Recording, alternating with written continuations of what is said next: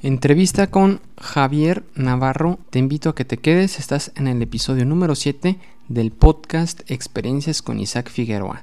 Comencemos. Hola, ¿qué tal? Bienvenida y bienvenido a este nuevo episodio de este podcast.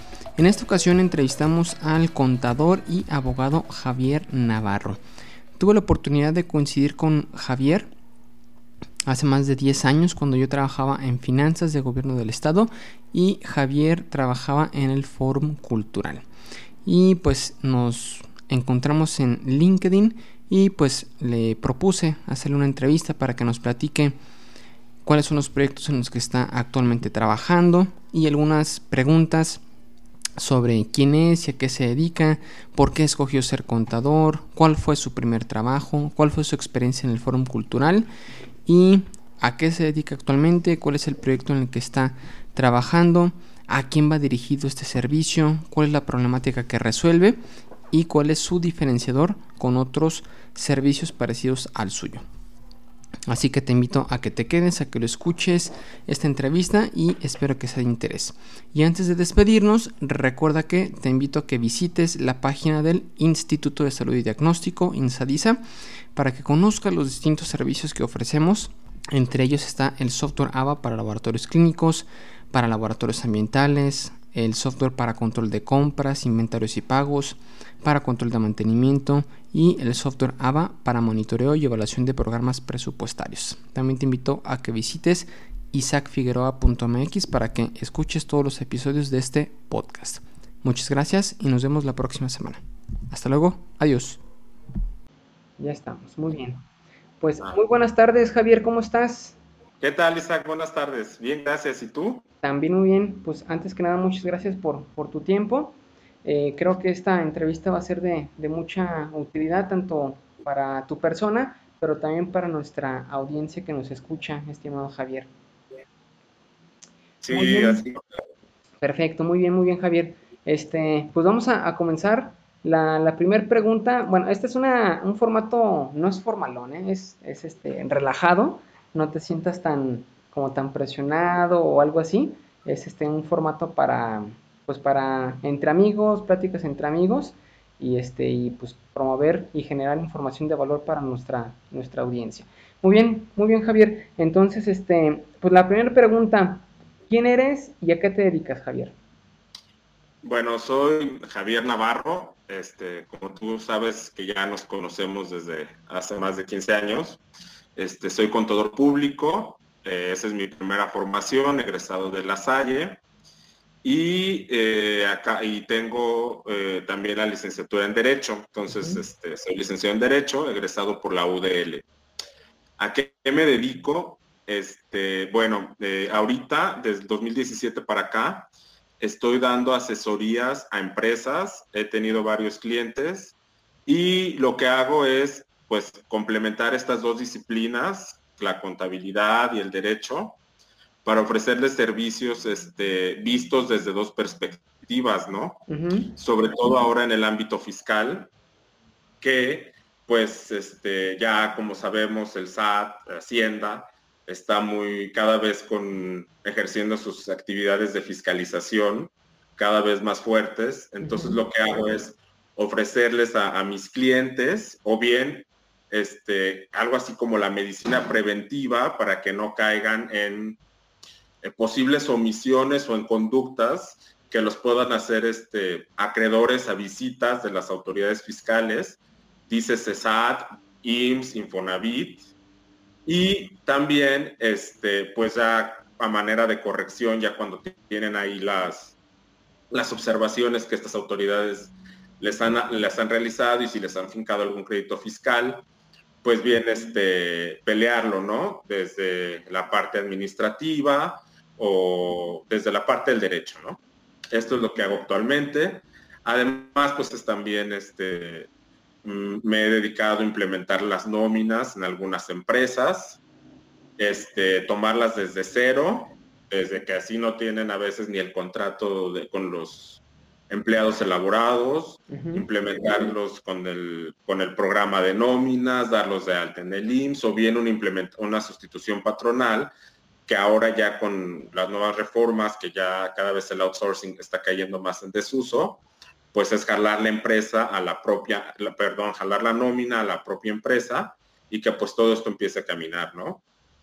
Este, obviamente todo esto eh, con el auspicio de la autoridad laboral ante la Junta de la Conciliación y Arbitraje para que los trabajadores no pierdan su continuidad laboral ni en Infonavit, ni en IMSS, ni, ni y, se les reconozca la antigüedad, ¿no? Súper bien, súper interesante. Eh, bueno, se me olvidó ahí platicar, hacer una introducción. Yo a Javier lo conozco desde como la... La audiencia conoce que yo estuve trabajando en, Secretaría de Finanzas hace ya como unos más de 10 años y me tocó en ese momento atender a, atendíamos a, Javier, que en ese momento trabajaba en el, en el Foro Cultural al tema de, indicadores. Entonces, nada más ahí como, como preámbulo. Perfecto, muy interesante pues esto que nos comentas y más que nada por pues esta situación que, siempre van, van cambiando y siempre hay que estar allá a la, vanguardia. Vamos a hacer, a dar unos pasitos hacia atrás y a ver, platícanos Javier, ¿por qué escogiste ser contador y ahora, este, pues también, ¿por qué decidiste estudiar licenciatura en, Derecho? Fíjate que bueno, lo de contador, pues era algo que, que ya veía porque he tenido facilidad para los números. Me ha gustado mucho así como que el área de negocios. Entonces yo dije, ¿quién puede conocer mejor de un negocio? Digo, sin demeritar a, los, a la administración de las empresas, ¿no? Pero los contadores, pues somos los que tenemos toda la, radiografía, ¿no? De, de, la empresa. Entonces, esto me llamó siempre la atención y por eso decidí estudiar contabilidad. El derecho me llamó la atención desde que estaba en la licenciatura de contabilidad, que toda la carrera de contabilidad lleva materias de derecho. Okay. Cuando terminé la carrera, me di cuenta que a veces al contador de la empresa, o tú como contador recién egresado, pues también te piden que a veces seas el abogado de la empresa, desde como para despedir un empleado, saber de, derecho, de derecho societario, de qué es una SA, una, una SDR LDCB, este de derecho mercantil, de, derecho laboral, de seguridad social. Entonces eso me llamaba la atención, ¿no? Que ves al contador, si no hay un área jurídica en las empresas, pues te toman como el abogado. Luego en esta parte que dices que entré a, que trabajé en el Foro Cultural Guanajuato, eh, fui parte del subcomité de adquisiciones, arrendamientos y contratación de servicios del, del Foro Cultural. Entonces yo tenía cierta responsabilidad porque votaba para autorizar las adquisiciones que en ese tiempo estábamos este, eh, equipando el Museo de Arte e Historia de Guanajuato. Y tocó ser parte del subcomité para autorizar la adquisición de la museografía. Por cierto, si tienen chance, dense una vuelta al museo, visiten las salas regionales. Están muy, muy, padres. Es una museografía de primer mundo. Y este, ahí me di cuenta que para el, el gasto público, el gasto público, pues tenía que saber de derecho, porque como tú sabes, estamos, al ejercer recursos públicos, estamos apegados a, diferentes normatividades. Y de ahí me surgió la inquietud de que dije, bueno, son dos disciplinas, son dos carreras que se complementan, entonces me voy a meter a estudiar Derecho. Y empecé a estudiar Derecho en la Universidad de León, fueron cuatro años, ocho meses de, estar trabajando. En ese tiempo, en ese inter me tocó el cambio de la Secretaría de Finanzas, entonces Ivy venía de, Guanajuato a, acá León, llegaba en la noche a, la universidad y a las 10 de la noche ya estaba de regreso en mi casa pasando. Pero, pues bueno, eh, me ha gustado también mucho el área legal porque aparte de que puedes a las empresas, a los empresarios o a cualquier otra persona, pues también está implícita el área humana, que es algo que yo tenía así como que un poco guardada en mí, porque pues me había hecho así como que muy cuadrado, ¿no? Dos más dos son cuatro, ¿no? Y esa parte me gustó también del derecho. Excelente, no, pues es una, una formación muy, muy completa que, que tienes. Eh, antes del, del forum, ¿Tuviste algún otro, o cuál fue tu primer trabajo, Javier? ¿Fue el forum o estuviste antes en, otra? No. Fíjate que desde que estaba estudiando contabilidad, empecé a estudiar en Deloitte. Ok. Eh, Deloitte es una de las Big Four en auditoría a nivel mundial. Entonces, este, yo, pues la verdad era estudiante, entonces iba a mediodía en las mañanas y en las tardes estudiaba en la Salle, en este horario porque pues, me permitía trabajar por las mañanas, entonces estuve en Deloitte y era parte del equipo de auditoría de varias empresas como el Hospital Aranda de la Parra, el Banco El Bajío, este, a, una empresa que le hace los envases a Danone en Irapuato que se llama Graham, Graham Entonces, pues este, desde antes de terminar la carrera empecé a trabajar en esta firma, ¿no? Cuando termino la carrera y pasa un tiempecito, como yo decía, les digo, te digo que era parte del, equipo que hace mm, la auditoría del Banco del Bajío, entonces me invita a trabajar en, en Banco del Bajío en el, área de análisis de seguimiento de crédito. Okay. El, ¿Qué es el seguimiento de crédito? Son como las auditorías internas del banco que se realizan a los créditos que ya ha otorgado el banco para que esté apegado también a toda la normatividad de FIRA, en el caso de agronegocios, de NAFIN y de las de las propias disposiciones que emite la Comisión Nacional Bancaria y de Valores y las, disposiciones propias del banco, ¿no? Y pues ya estando ahí en el banco, eh, se, me entero de que se va a abrir un centro cultural, el Foro Cultural antes era el Centro Cultural Guanajuato. Me entrevistan y me quedo a trabajar en el, en el otro hora Centro Cultural, hoy Foro Cultural Guanajuato. Perfecto.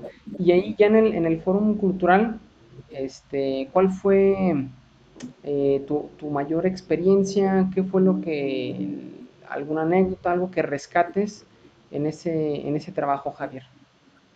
Fíjate que eh, corrí con mucha suerte porque pude obtener ahí base y mi puesto era de jefe de recursos financieros.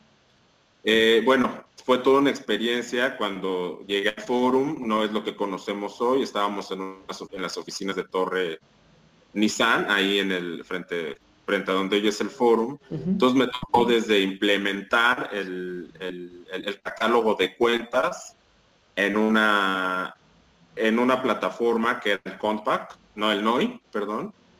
Y luego, este, pues migrar toda esa información al SAP, al R3. Entonces me tocó desde crear el catálogo de cuentas, el pago de las nóminas muy al principio, desde hacer el cheque a mano, porque no teníamos ni máquina de escribir, apenas estaba equipando el forum. Y lo que me gustó mucho del forum es que, a pesar de que la contabilidad es muy cuadrada, o pueden pensar que es monótona, en el forum ningún día era igual. Este, siempre estábamos aprendiendo cosas nuevas, desde cosas fiscales, o sea, yo no sabía que un artista plástico podía pagar sus sus impuestos con una obra de arte a través de una, a través de una obra de arte donándola a la Secretaría de Crédito Público. Se llama el Programa Nacional de Pago en Especie para los artistas plásticos. Entonces, este, pues todo esto me gustaba, ¿no? El equipamiento del museo, el equipamiento del teatro, este, ir descubriendo eh, cómo empezar a implementar controles internos dentro del fórum para que la administración, obviamente apoyado por mi jefe directo, que en ese tiempo era otro contador de Salamanca, este, la administración fluyera y la contabilidad también fluyera, ¿no? manejando y, realizando las adecuaciones presupuestales que, que, pues se requerían. Entonces era un puesto con muchas aristas que se complementaban muy padre. Por eso me gustó tanto trabajar en el juego. Excelente. Y recuerdo que también llevabas, eh, no recuerdo si directamente, pero también tenías que estar al pendiente del tema de los indicadores, de los avances del indicador. Este, ¿cómo, ¿Cómo te fue esa parte? ¿Era algo, algo complicado? ¿Cómo lo veías esa parte de, de los avances de los indicadores?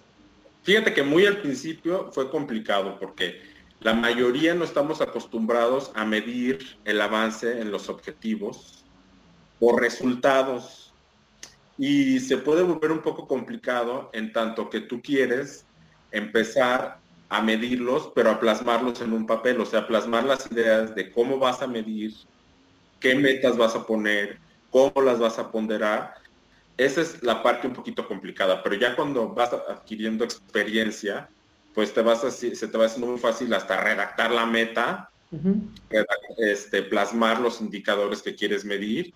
Y bueno, también ese fue todo un aprendizaje, ¿verdad? Porque pues ahora en esta parte que yo estoy realizando como asesor, como autoempleado, pues me voy midiendo, ¿no? Con esa formación que tuve, lo puedo ir vaciando a un documento de Excel, a un documento de Word y puedo, puedo ir viendo mis, mis avances, cómo voy con mis metas, con mis cronogramas, con mis indicadores.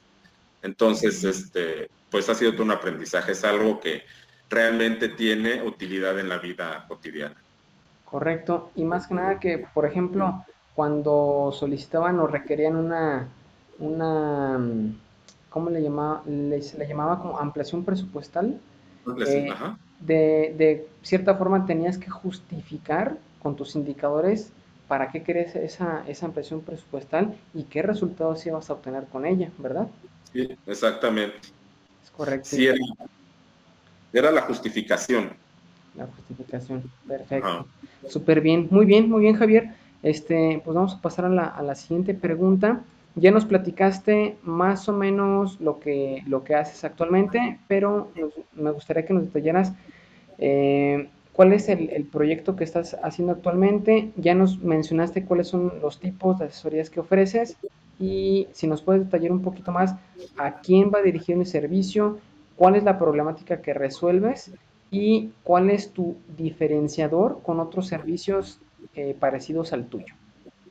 Ok. Fíjate que mis servicios van dirigidos principalmente a empresas, porque tengo el apoyo de otros dos amigos, uno de ellos abogado, uno abogado y otro contador. Entonces tenemos la parte corporativa. ¿Qué hacemos en la parte corporativa? Pues realizamos eh, asesorías o defensas o juicios, porque se pueden dar cualquiera de estas tres cosas, en materia laboral, en materia administrativo fiscal, principalmente, ¿no? Y en materia mercantil, porque muchas veces para que las empresas puedan realizar una enajenación de acciones, eh, se olvidan de llevar todos los libros societarios y de dar el aviso a la Secretaría de Economía. Entonces nuestros servicios o mis servicios son contratados para llevar todos estos libros en orden o para este, defender al, al, empresario en, una, en, una, en, un, en un proceso laboral o bien ante las autoridades meter un juicio de nulidad, un procedimiento contencioso administrativo, o este, pues ir también realizando acciones preventivas, como te mencionaba al principio, para que no sean susceptibles de sanciones por parte de las autoridades fiscales, ¿no? Y en, en la otra rama que tenemos, este, está más enfocado a las personas. Dicen por ahí los que saben que el que sabe derecho civil, el abogado que sabe derecho civil, sabe casi todas las materias, casi todas las ramas del derecho. Entonces, además es una de las ramas más bonitas, entonces también ofrecemos servicios en materia civil y en materia familiar, ¿no? Esto sí, pues ya está más enfocado a personas físicas, también a personas morales, pero lo más común es que te sacan personas físicas, ¿no? Entonces, desde alimentos, divorcios, que ahora son, pueden ser tan fáciles, algunas prescripciones positivas para bienes inmuebles, etcétera. Eso es lo que realizamos. Perfecto. Este, ¿Y qué es lo que más, este, digo, hay algunos conceptos que eh, no, no sé lo que son, por ejemplo, lo, de los libros que mencionabas, este, libros, no, no Ah, los libros societarios, los libros de las sociedades. Ajá. Fíjate que la Ley General de Sociedades Mercantiles establece para las diferentes sociedades, para las diferentes personas morales, establecidas conforme el derecho, que tienen la obligación de llevar algunos libros o algunas ah, actas que derivan de las asambleas de socios o accionistas. Entonces, muchas veces las empresas omiten realizar estos libros de estas actas que se protocolizan ante notario público y todo esto, ¿no? Y realizar, plasmar todos esos movimientos, esos aumentos de capital, disminuciones de capital, repartición de dividendos, reparto de dividendos, plasmarlos en la contabilidad. Cuando llega el momento en que el empresario quiere repartir dividendos o quiere este, enajenar algunas acciones, en el caso de las sociedades anónimas, pues traen una serie de emisiones a lo largo de los años, que es el momento de subsanarlas. Digo, lo ideal es que se vayan haciendo en el momento en que se van dando, ¿no? Pero no pueden realizarlas si no están hechos estos movimientos en los libros societarios. Entonces hay que integrar todas las actas y ver que estas actas estén realmente en la, baseadas en la contabilidad. Todos estos movimientos que están plasmados en las actas estén baseados en la contabilidad. Eso es una de las grandes omisiones que hoy tienen las empresas y que no se tiene cuidado y que llega el momento en que pueden tener a llegar problemas. Excelente, yo creo que esto, en nuestra audiencia varios son este, empresarios, dueños de negocio, entonces esta, esta información pues para que tomen nota. Al final te voy a pedir que nos des algún teléfono, algún correo, por si alguien tiene ahí alguna, alguna duda o quiere profundizar más sobre el tema, pues que te contacte. Y la otra pregunta que te iba a hacer, em, Javier, en el tema de, del segundo servicio que, mencionas, ¿qué es lo más, eh, lo más común? Los, los divorcios, los este, servicios de personas físicas, ¿qué es lo que más te solicitan?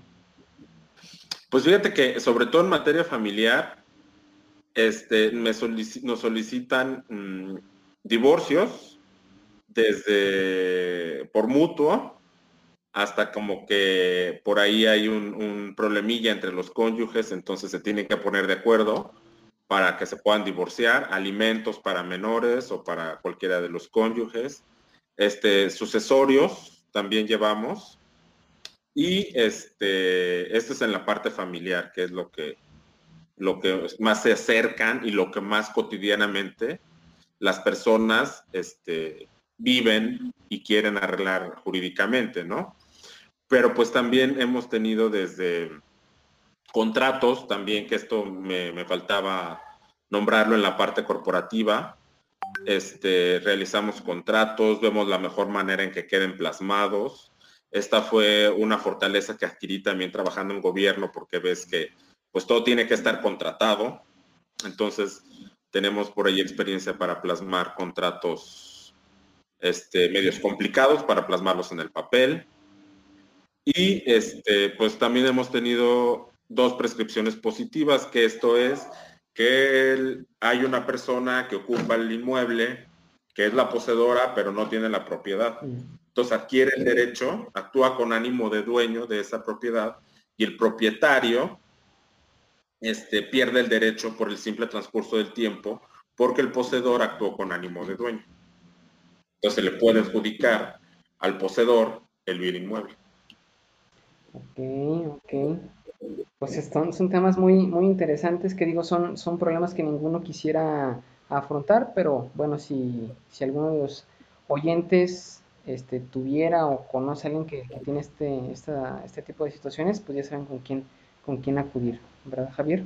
Sí, y fíjate que luego esto se, fíjate, todo esto que te estoy, por ejemplo, diciendo de la prescripción positiva, se concatena con lo fiscal, porque una adquisición por prescripción, eh, la ley del impuesto sobre la renta lo señala, esa, esa, adquisición la señala como ingreso para las personas físicas.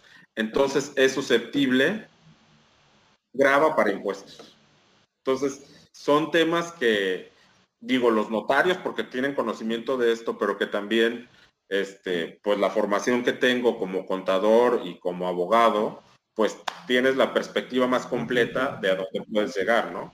Con todas estas cuestiones jurídicas, fiscales y todo esto, ¿no? Correcto, correcto. Este, nomás para no quedarme con la duda, Javier, en este último ejemplo que, mencionabas, eh, con lo de, lo del ánimo de, dueño. Ánimo de dueño. Se refiere a que, por ejemplo, si alguien tiene un, no sé, un, un, departamento y este, y llega una persona y se queda en ese departamento y por alguna razón deja de pagar la, renta, Y, no, se le, no se le cobra y pasa uno, dos, tres, cuatro, cinco meses, años, esa persona que, está ahí rentando este, puede, puede quedarse con el, con el departamento. ¿Sí es eso como te entendí o, lo entendí mal?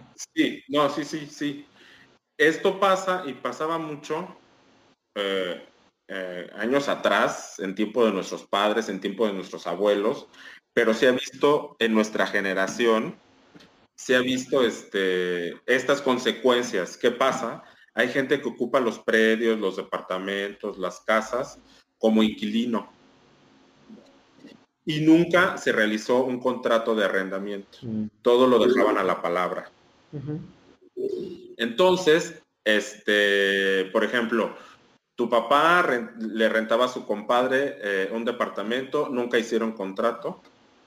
Pasó el tiempo y es más, hasta el compadre le dejó de pagar a tu papá la renta, ¿no?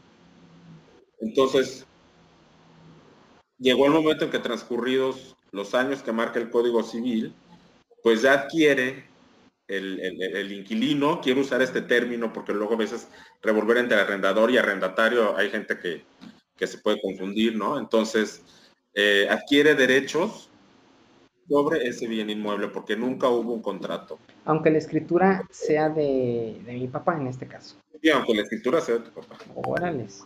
No, pues este... Sí, entonces yo lo que me llevo de, enseñanza de este, de este episodio del podcast es que hay que tener todo pues en, regla, ¿no? En la, sí. cualquier cosita más vale. Si vas a alquilar una bodega, si vas a alquilar algo, con su contrato. Es más, ahora no los puedes desalojar si te dejan de pagar las rentas. Eh, depende cómo lo, lo, pactes en el contrato. Si te dejan de pagarlas si tú quieres desalojarlos, si no hay contrato, también está muy difícil, aunque no haya transcurrido el término para la prescripción se te complica. qué caray, qué caray.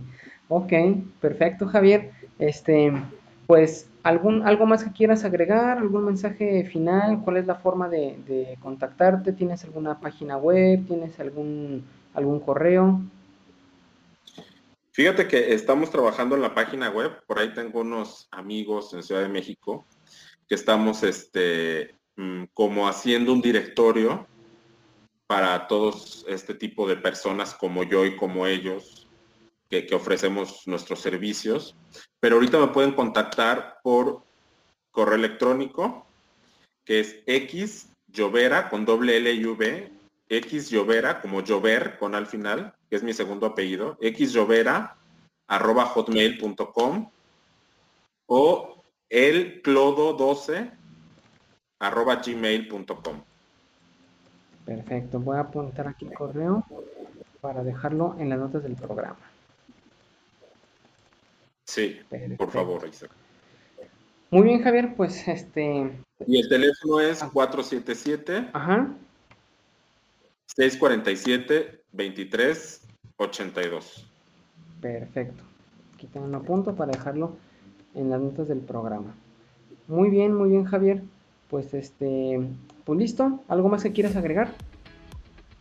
No, pues eh, agradecerte la oportunidad, Isaac, y pues un gusto volver a encontrarte, ¿no? Igualmente, el gusto es mío, aquí las puertas están abiertas del, podcast, es un foro para, este, más que nada, platicar con amigos, que nos platiquen qué proyectos tienen, hacer difusión de los servicios que ofrecen, y este, y ya sabes que a ti te, te estimo mucho, tuvimos una muy buena relación ahí laboral y, este, y de amistad. Y pues aquí estamos a la orden. Espero que no sea la primera y la última vez, que posteriormente regreses para grabar otro episodio.